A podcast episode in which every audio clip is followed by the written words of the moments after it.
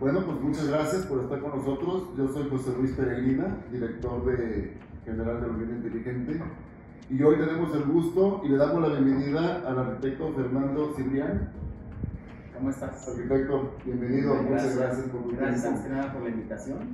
Que para mí es un honor estar con ustedes y qué bueno que podamos platicar de todo este tema que nos encanta, que es la arquitectura y todas sus vertientes. Sí, cómo no, es, es, es algo apasionante, ¿no? Este, el, el platicar de, de arquitectura, de ventanas, de, de pisos. Correcto. En este caso, Acabados, bueno, de ¿no? acabados, claro. Y en este caso, bueno, pues son las ventanas, ¿no? Y, y, este, y presentarles a ustedes todo lo, lo que hacemos este, es un gusto, ¿no? Este, el ver esta casa que, que, que vimos ahí en tu video, preciosa, preciosa por donde la veas.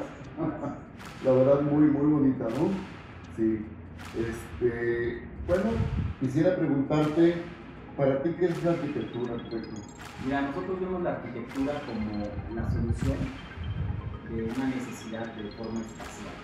O sea, que hay una persona que tiene una necesidad cualquiera que sea una necesidad y cómo de manera espacial, con muros, con, ventanas, con acabados, etc., puedes de alguna manera resolver esa necesidad. Que puede ser de acojo de alguien tiempo, o puede ser de, de estar en algún lugar confortable. Entonces, englobándolo así, pues es un mundo inmenso. ¿no? La arquitectura puede ser desde residencial, desde de edificio, desde comercial, industrial, etc. ¿no? Entonces, es una carrera maravillosa por lo mismo, ¿no? de, de la amplitud que tiene, de vertientes diferentes de cómo llevar el estilo arquitectónico, el arte, todo este tipo de expresiones a resolver un espacio físico. Y disfrutarlo, ¿no? Puedes disfrutar tu oficina, puedes disfrutar tu casa, disfrutar la cochera. Hace ratito pues, platicamos de una casa, ¿no? Que, que va a albergar tantos carros. Así es. O sea, que, que va, va junto con pegado todo eso, ¿no? La arquitectura con el confort. Sí, eso, eso es lo más padre del arquitecto. ¿no? El trabajo del arquitecto es como la del psicólogo, entender perfectamente las necesidades, ¿no? las necesidades más básicas o las necesidades más extrovertidas o exóticas, como lo quieras llamar, de un cliente Sí. de decir, bueno, yo quiero hacerme una casa porque me encantan las obras de arte y quiero tener mi colección de arte, ¿no? Claro. Entonces la casa se hace basado en un proyecto de una escultura central o de un cuadro que el cliente le encantaría verlo todos los días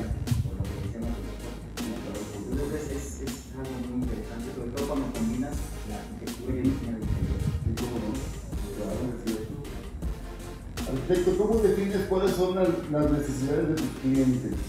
Mira, por lo general tenemos una primera entrevista, ya tenemos la ventaja o, la bendición, vamos a decirlo así, que los clientes que nos gustan son clientes que se identifican con nuestro estilo. Eso es lo que yo les recomendaría a todos aquellos que están tratando de hacer una casa o que están en busca de un arquitecto, que el arquitecto que decidan contratarse un arquitecto con el que ellos se identifican al 100% en cuanto a su estilo arquitectónico, porque eso va a ser más fácil y más fluido el tema de trabajar en un proyecto, ¿no? Porque cuando estás con un arquitecto tienes que confiar en que el estilo que él va a imponerte o que va a tratar de manejarte sea el estilo que a ti te encanta, porque si no, si, si un arquitecto es demasiado moderno y tú quieres algo muy conservador, ahí va a haber mucha fricción, ¿no? Pero aún así, nuestro primer paso es escuchar las necesidades. ¿no? Entonces hacemos una especie de, vamos a decirlo así, de lista de Santa Claus, donde Ujú. ponemos todas las necesidades que los clientes tienen, ¿no? Desde casas muy comerciales, ¿no? Casas donde los requerimientos son muy normales, eh, que todos conocemos porque todos tenemos una casa donde vivimos. Y también tenemos requerimientos muy, muy exóticos, muy, muy extravagantes, ¿no? Donde nos piden boliches, bateas de eh, cajas de bateo, eh, eh, simuladores de golf, eh, cajas de seguridad, etc. Entonces, sí es ubicar bien, perfectamente bien las necesidades del cliente y poder eh, combinar con ellos en cuanto al estilo. Es como tener un hijo. Vamos a engendrar un hijo a lo mejor en un año, y medio, y entonces la relación a veces se vuelve complicada, ¿no? Porque uno pone un estilo, a veces entre la pareja también, a los dos les apasiona la arquitectura, entonces se meten también a dar sus opiniones, o pues dejan todo en manos de ¿no? Entonces por eso hay que como que tratar de que el equipo que se conforma tanto de arquitectos, tanto de la familia que para construir algo, pues sea un equipo que pueda de alguna manera funcionar durante todo el tiempo. Sí, cierto. Fíjate qué interesante lo que tú dices. Es buscar arquitecto con el estilo que tú quieres, con el que, con el que tú estás este, pensando conjugar tu casa, ¿no? Y, y que te, y que te sepan leer la mente no es fácil, ¿eh? No, no es fácil. Sí, Este, otra, otra pregunta, arquitecto. ¿En qué te inspiras para diseñar? Mira, eh, hoy somos un, un equipo. Eh, yo empecé hace algunos, algunos años, para no decir. Pero bueno, hace 25 años empecé a construir. Y hace 25 años yo prácticamente eh, estaba solo, entonces aprendí, tuve la oportunidad de aprender todas las etapas de lo que es la construcción, ¿no? desde el diseño, desde la construcción, desde el trato con el cliente, el trato con los contratistas, los proveedores, etc. Hoy somos un equipo, un grupo donde tenemos en cada área talentosos arquitectos, ingenieros, etc. Y que todos aportamos ideas. ¿no? Yo tengo la idea general de un proyecto, yo soy el que define las pautas de cómo se va a realizar, yo hago el sketch general del proyecto y tengo eh, chicos, casi todos muy jóvenes, que son también los que van dando ideas nuevas, ¿no? ideas frescas. Y entonces, entre todos, ¿no? Eh, guiados, por supuesto, por, por, por, la idea principal que yo manejo, eh, yo ya manejamos pues, lo que se hace en render, lo que se hace las partes arquitectónicas. Nosotros, pero personalmente yo te puedo decir eh, que me inspiro mucho en la naturaleza. Me gustan mucho las formas de la naturaleza, me gustan mucho los acabados naturales. Eh, una característica de nuestros proyectos son que siempre tenemos muchas piedras naturales, maderas, claros muy, muy abiertos, utilizamos muchísimos perfiles de aluminio, utilizamos mucho cristal, jugamos mucho con tonos de cristales distintos para dar efectos de profundidad. Entonces, en eso es el que más Qué padre, y, y, además este ¿no? Claro, claro. Y que nos pagan aparte de Además todo, todo, ¿no? Después de todo eso nos pagan, sí, ¿no? Sí, sí, sí. sí. ¿Qué consideras que sea tu sello muy particular? Mira, podemos decir que, te, que somos un despacho de arquitectura de, de, un estilo contemporáneo. O sea, tenemos un estilo muy particular porque utilizamos muchos materiales naturales en fachadas eh, y tenemos eh, como ese estilo contemporáneo que no llega a ser ni muy moderno ni tampoco clásico. ¿no? Estamos como de tratar de hacer un tipo de arquitectura que sea temporal, una, una, arquitectura que no pase de moda en cinco años y que digas, ay, como aquellas casas de los 70 que ahora las ves y dices, parecen casas de Mauricio Garcés, ¿no? Entonces tratamos siempre de que nuestra arquitectura sea temporal, pero sí tirándole a, a, lo, a lo contemporáneo en cuanto al estilo. Desde tu perspectiva, ¿cuál es la importancia del uso de la tecnología e innovación? Mira, la verdad es que si tú quieres eh, permanecer en el mercado y sobre todo lo hemos visto últimamente con todo lo que ha sucedido en cuanto a la pandemia, a todo este tipo de cosas. Bueno, los que hemos sobrevivido a este tipo de obstáculos, que hemos tratado de evitarlos y hemos logrado evitarlos, gracias a Dios, ha sido despachos que tratamos de estar en este tipo de temas. ¿no? Tratamos siempre de buscar novedades, tratamos siempre de estar al día en cuanto a la tecnología, en cuanto a los acabados, en cuanto a los materiales. Ya que platicabas hace rato de los perfiles que manejas, son más interesantísimos ¿Y qué sucede? Que muchas veces uno cree a conocer todo y entonces no estás explorando acabados, los sistemas prefabricados o, lo que sea, ¿no? Entonces, eso te lleva un poquito a llevar la, ventaja sobre los demás eh, competidores o arquitectos, lo que sea, porque estás en vanguardia en, en, cuanto a precio, en cuanto a calidad y sobre todo la tecnología lo usamos muchísimo. Nosotros, yo recuerdo a, hace un no sé, unos 8 años empezamos a meter automatizaciones a las casas, que las marcas eran una marca solamente que llegaba a México, era carísimo, carísimo.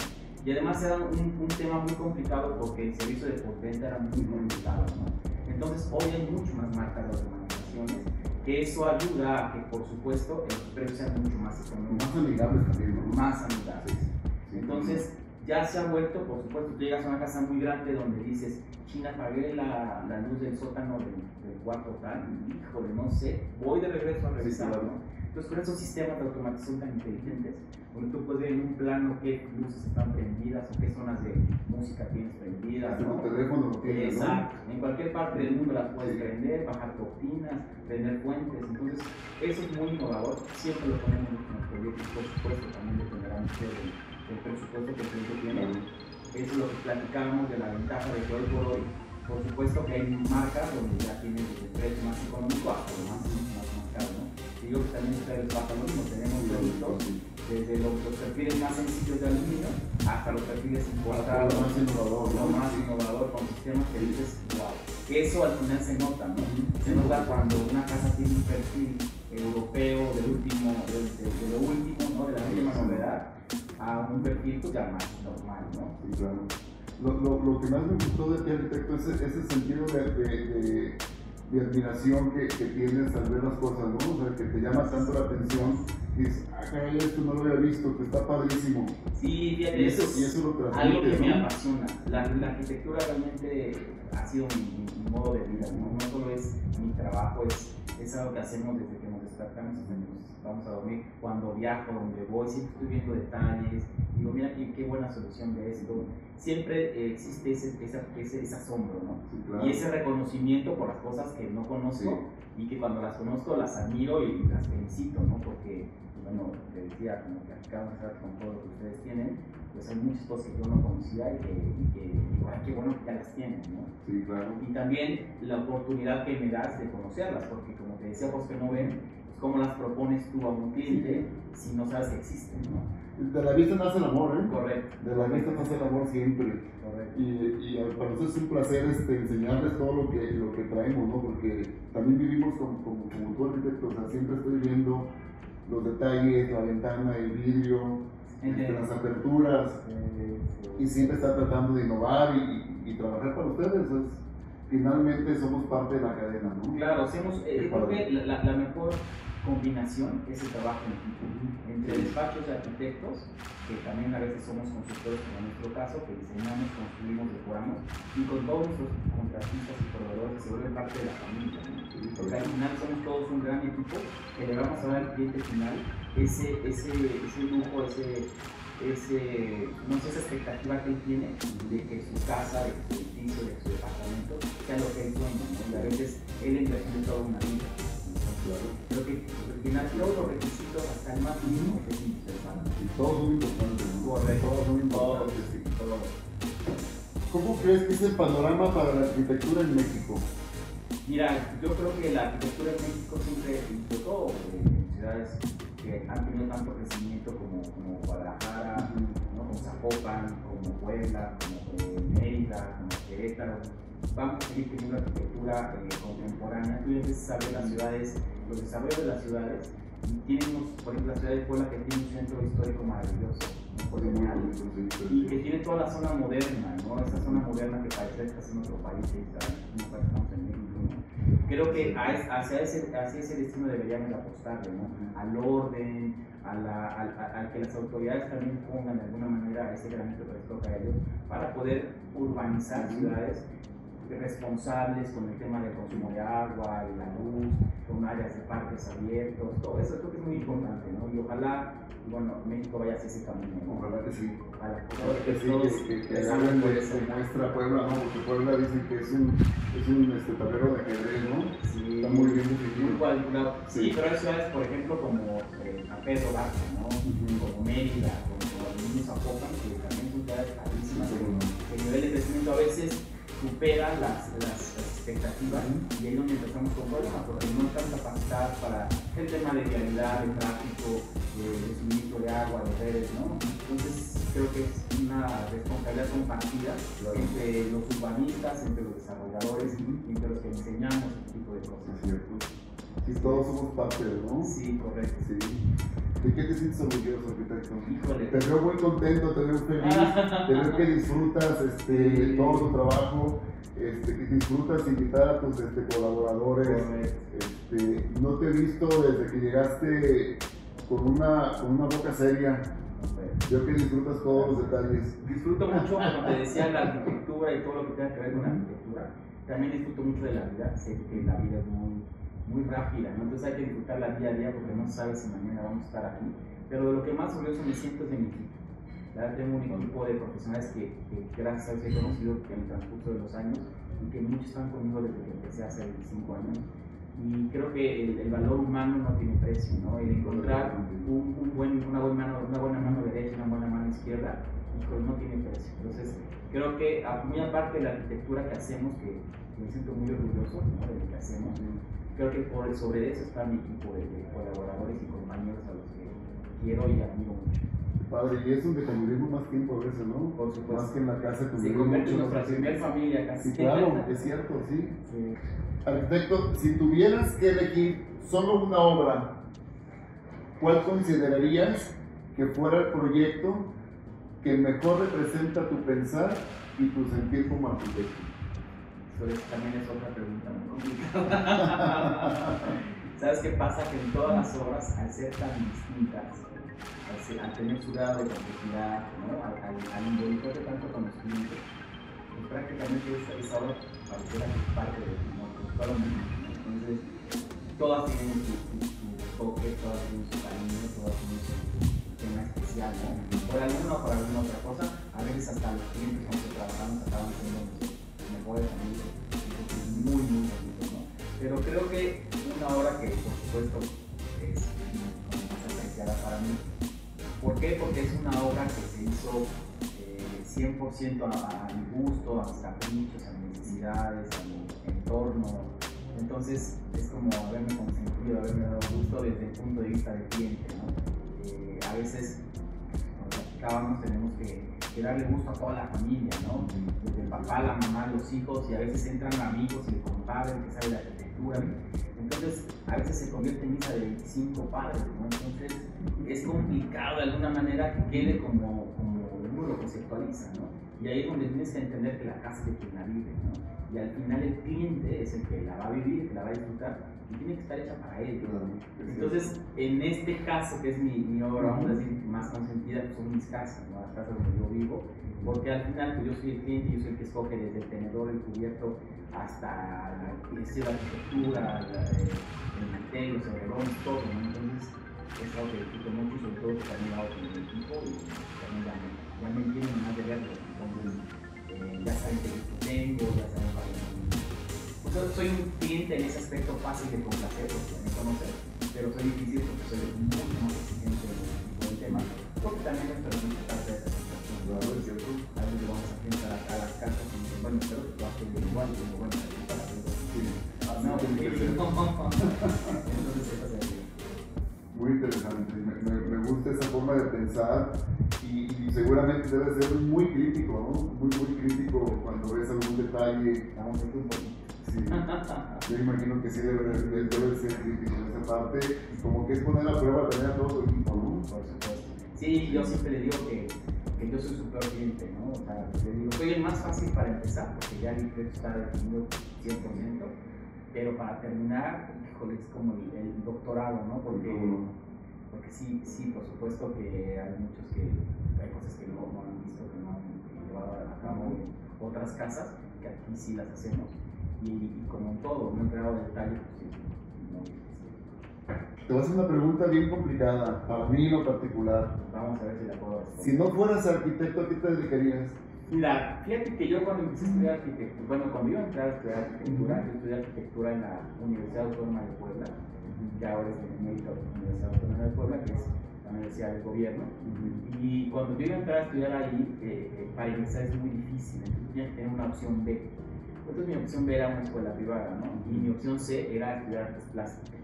Entonces yo creo que si yo no hubiera sido arquitecto, hubiera sido artista plástico. Yo desde muy chico, como de los 4 o 5 años pinto, pintaba eh, llegó el punto donde ya no tengo tanto tiempo para hacerlo, ¿no? que ya ahora es plano en lugar de, de cuadro. Pero a mí me encantan las artes plásticas, siempre eh, desde muy chico me entretenían mis papás y tíos me entretenían llevando a clases de pintura, de escultura, de barro, de todo lo que tuviera que ver con eso. Mientras mis hermanos estaban en, fútbol, en natación, en deporte, yo hacía esto. Entonces es algo que me, que me apasiona también muchísimo, que me relaja me conecta con, con, esa parte más de, sensibilidad y movilidad que a veces Claro, que me ayuda mucho para, para, ver el tema de la arquitectura desde el punto de vista artístico, ¿no? Es no solo hacer una casa por hacerla, sino darle ese toque como que tenga un toquecito dramático, vamos a llamarlo así, que, que, es tan bonito, ¿no? Entonces creo que hubiera sido artista plástico, no sé, probablemente eh, en pintura o en escultura. Pero dentro de, de, de la la llama artística, ¿no? Porque la arquitectura es, es, algo artístico, es algo precioso, ¿no? Así es. No sé hasta dónde hubiera llegado, a lo mejor pues estaría viendo mis cosas en algunas galerías, pero pues bueno. Pero disfrutándola seguramente, ¿no? Sí, disfrutándola seguramente. Así es, así es. Fernando, ¿qué le dirías al Fernando de hace 25 años? Otra pregunta difícil. Muy, muy difícil, sí. Híjole, Qué difícil. Bueno, yo creo que le tendría que decir que siga confiando en las decisiones que tomamos. ¿No? Yo creo que todos tenemos caminos diferentes, obstáculos distintos que brincar. ¿no? Y creo que cuando uno tiene confianza en uno mismo, de alguna manera, esos brincos son más fáciles. Esos saltos por esas complicaciones que uno va encontrando, son de alguna manera más, menos complicados. ¿no? Entonces creo que la confianza en uno mismo hace la diferencia. Realmente eh, el confiar en las capacidades, en las habilidades, desde el punto de vista más humilde y decir yo puedo hacerlo. ¿no? Y también el que siga reconociendo el talento de los. Eso también importante. Hablando de, de proveedores, de de compañeros de trabajo, ¿no? de conocer, por ejemplo, la mano de obra ¿no? de, un, de un albañil que está en el sol, que está en, en climas a veces súper pesados. Y luego, si yo subiera ese bulto de cemento al piso 3, ya sabía que me caigo al día siguiente. Entonces, Son parte muy importante. Sí, yo creo que sí, seguir reconociendo y valorando el trabajo de todos los que creativo, ¿no? porque a lo mejor eh, nosotros en el despacho somos 40 integrantes, pero abajo de nosotros hay muchísimas personas, entre pues, albañiles, deseados, carpinteros, pintores, etcétera, etcétera. Que serán unas 70, 80 especialidades Sí, ¿no? fácil, los que ¿no? intervenimos en toda la obra. Y, y esas especialidades a su vez, pues, ahí donde viene ya toda la derrama, ¿no? Claro. Son muchas familias las que intervienen. Entonces, reconocer que desde el que pone un clavo hasta el que hizo la parte creativa de la creación, ¿no? Del, del- del- proyecto como tal, pues todos tienen su reconocimiento. ¿no? Sí. Entonces, creo que esa es la parte que no se nos debe de olvidar a nadie. Es cierto, qué bueno. Tengo una, una- no una pregunta, una petición, y, y lo tengo aquí apuntado. ¿Qué le dirías tú a tu audiencia? Pero te la voy a cambiar. ¿Qué le dirías tú al arquitecto que está empezando? Yo tuve la, la oportunidad, la bendición de poder dar clases. Estuve dando clases unos 4 o 5 años en la Universidad Iberoamericana y, y la verdad me, era algo que me apasionaba mucho. No me pagaban mucho, pero al menos eh, aprendía mucho, ¿no? Que inyectan esa juventud, esas ganas de, insisto, de estar innovando, de estar creando cosas diferentes.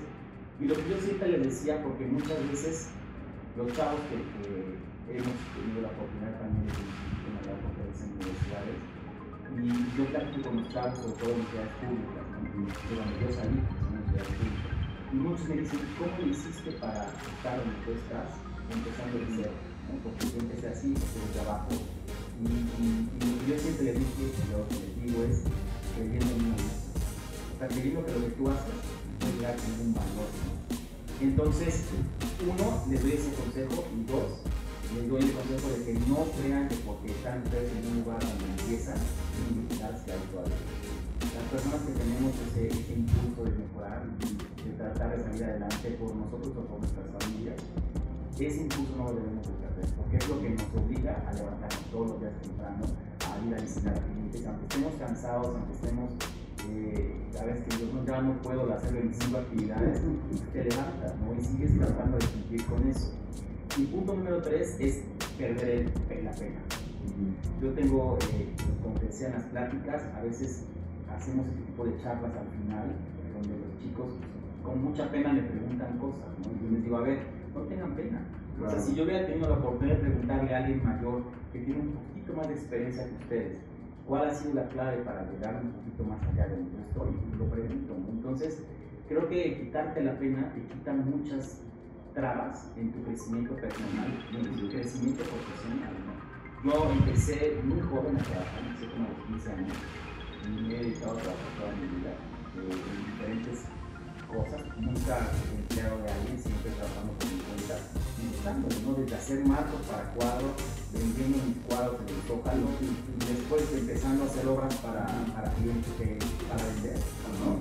Este, siendo distribuidor de mar, o sea, desde muy chico he buscado cómo llegar a un objetivo. Entonces, lo importante es que no importa los medios en el que tú, que tú vayas progresando, pero al final sepas que tu objetivo lo tienes muy claro, que salir adelante o dedicarte a ser un arquitecto que construya, que le proyecte, no sé.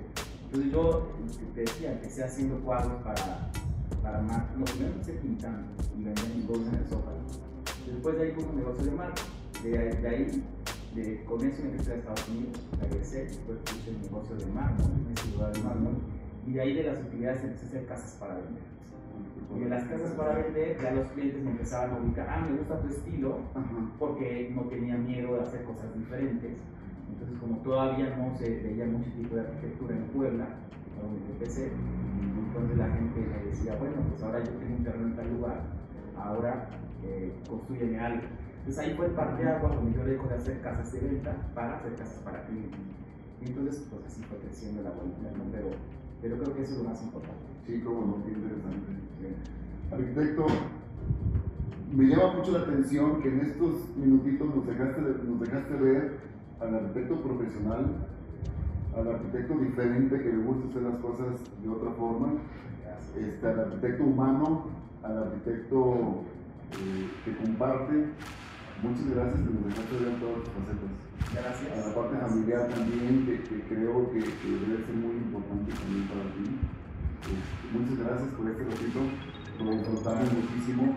Este, apreciamos que hayas venido de Puebla y que nos hayas regalado un ratito, ¿no? Muchas gracias. Gracias a ustedes por, por, por, por, por que nos dedican.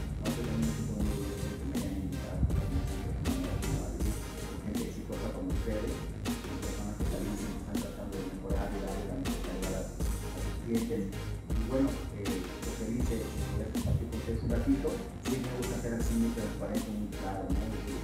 Cuando hablo, pues me conocen como soy, no tengo nada, nada por qué esconder, ¿no? Como dicen.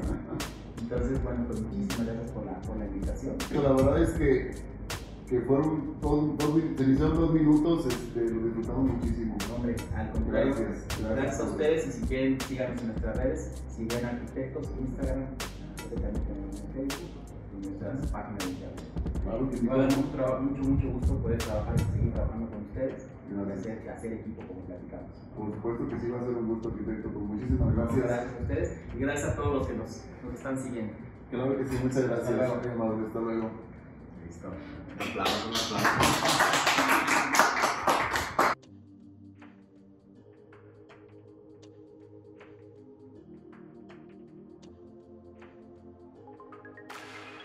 Estamos listos para crear aluminio inteligente.